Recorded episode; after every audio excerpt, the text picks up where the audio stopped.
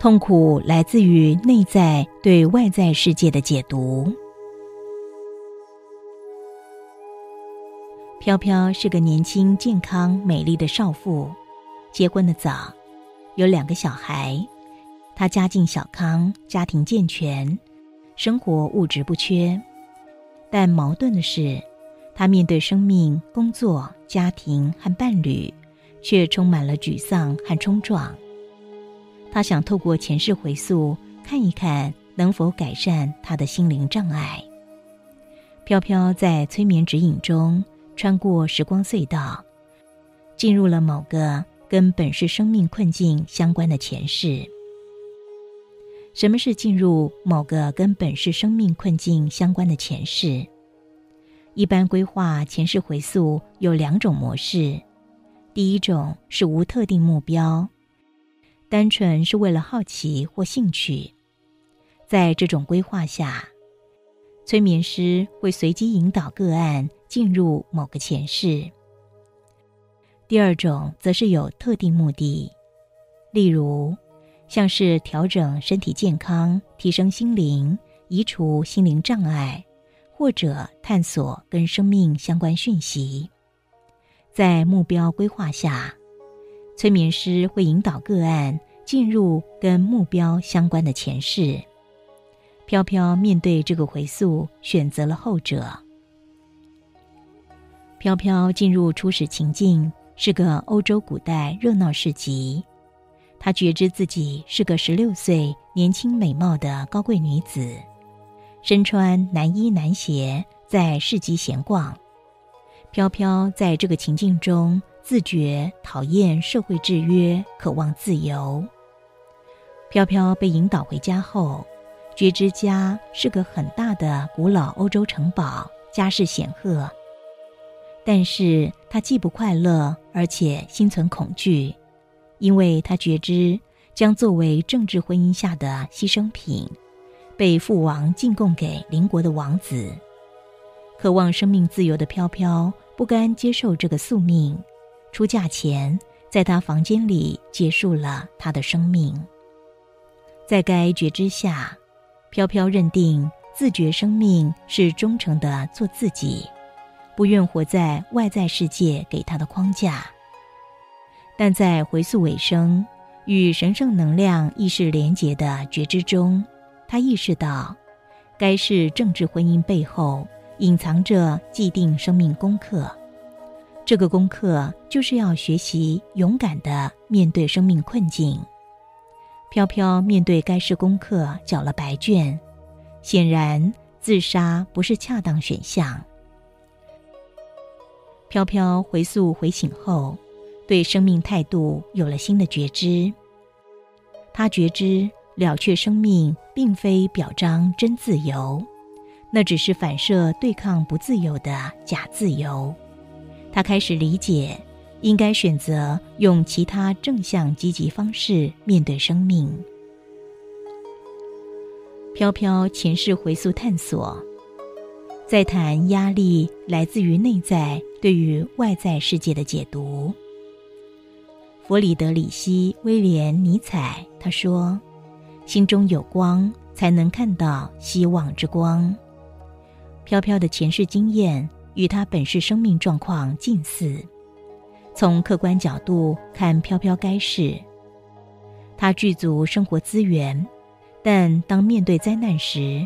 他习惯的把视野聚焦在埋怨灾难，令他选择了轻生。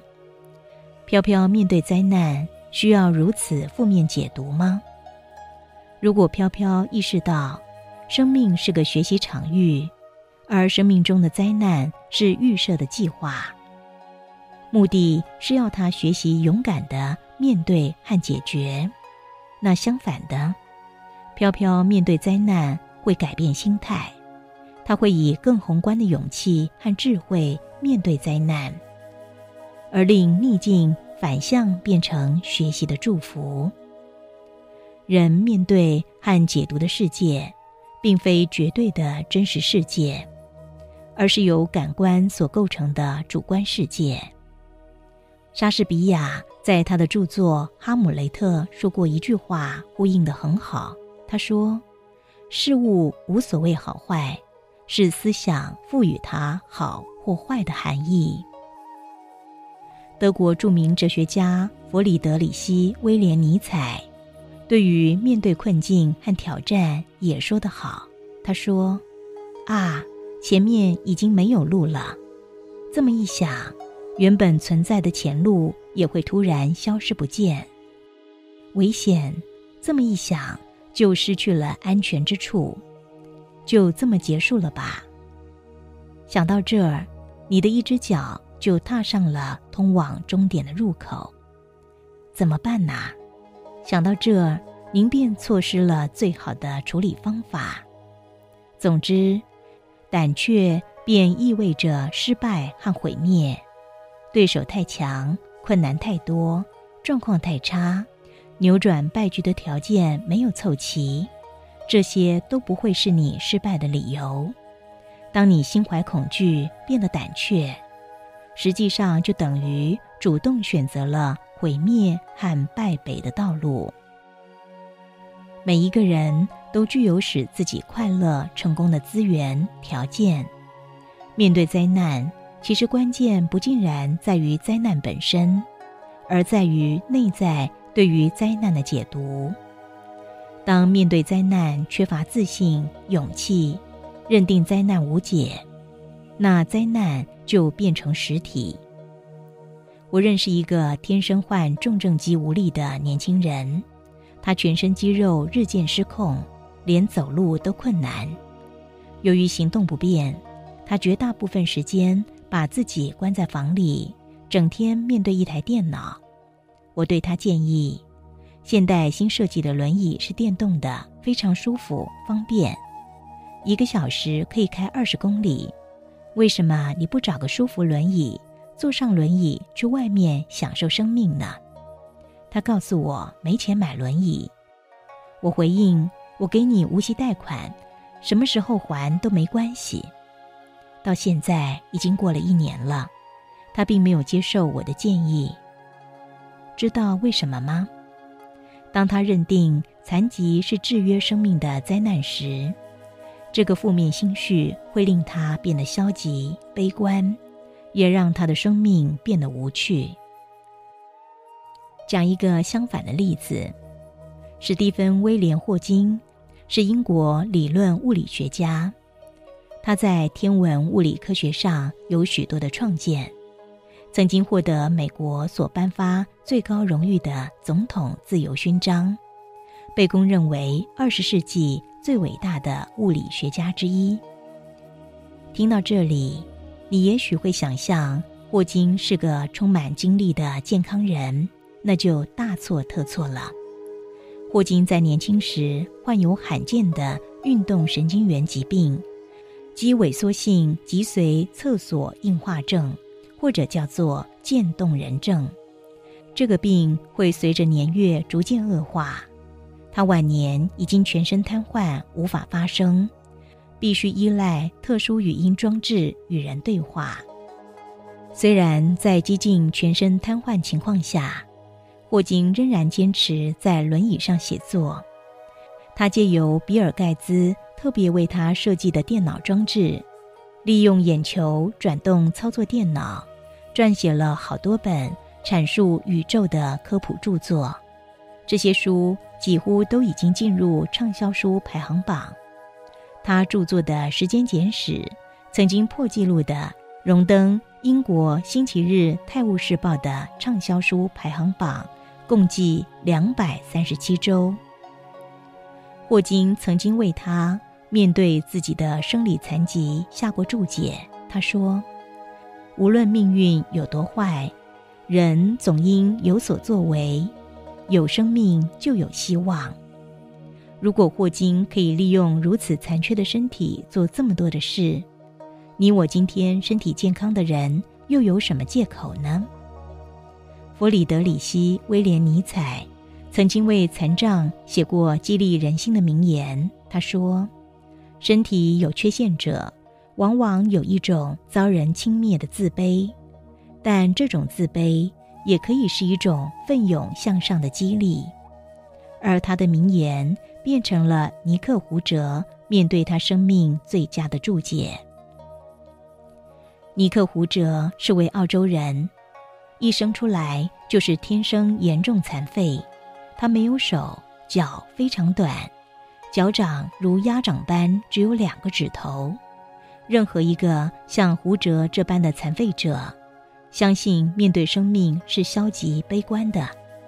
但尼克不同意他生理上的天生制约，他在局限的生理条件下，为他自己找到了能够令他贡献这个世界的舞台。胡哲怎么做呢？他把缺点变成优点，他利用严重的天生残缺。在舞台灯光下现身说法，去感动对于生命缺乏热诚和信心的人。舞者经常在世界各地做激励演说，目前已经超过三百万以上的人听过他的演说。灾难反向带给胡哲生命的动能。如果像胡哲存在这么大生理缺陷的人，都可以让生命变得精彩。那你我又有什么借口放弃生命，而不给自己一个舞台呢？从入世智慧来说，每个人面对灾难拥有两个选择：一个选择是认定灾难是灾难，让它制约了生命；一个选择是积极勇敢的面对灾难，把灾难变成学习的触媒。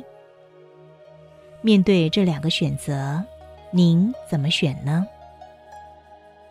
从出世智慧来说，多数重大的困苦和灾难，都是生命既定的规划，其目的或者是为了学习，或者是为了经验。不管是为了什么，勇敢积极面对困苦或灾难，都是具足离世智慧的好选项。飘飘面对生命困境而轻生是个选项吗？飘飘在他经验的那一世选择了了却生命。试问，轻生是面对生命困境的选项吗？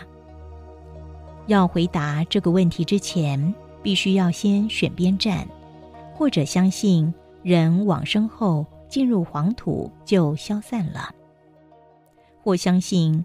人往生后并未消散，而去处与他在本世所作所为息息相关。如果你相信后者，那依据我帮许多人做前世回溯截取的讯息，上一世没有完成的功课，下一世得重复做，直到功课学成为止。如果这个讯息是实相。显然，选择轻生不是个聪明的选项。我曾与一对住在纽约的夫妻一起到巴厘岛度假，在半夜花园凉亭中聊天时，这对夫妻抬起了他女儿的手，让我看他女儿手腕上多次割腕自杀留下来的疤痕。多年来，这对夫妻一直担忧女儿。不知道哪天就会成功的轻生。几年前，这对夫妻带女儿去找催眠师，希望透过前世回溯探索女儿轻生的原因。在他女儿多次回溯中，刚开始的几世，这个女孩子声称都在找食物，内容乏善可陈。为什么呢？因为她还不是人类，是一只花豹。几世回溯后，她发现她转化成了人，而在她往后的几世，几乎每一世都是轻生了结了生命。如果人的创生背后隐藏着根源母体的善意，那为什么这个女孩子累世都面对困苦的生命，而最终选择轻生呢？这个女孩在催眠中觉知到。她累世都在学习同一个功课，就是要有勇气面对人生困境，而他累世轻生都令他交了白卷。因此，在根源母体善意的规划下，他必须每一世经历困苦的生命，直到他懂得能够勇敢的去面对生命为止。飘飘回溯中觉知，他该是功课，就是要学习勇敢。如果飘飘的回溯觉知是真相，那飘飘该是自杀，显然不是恰当的选项。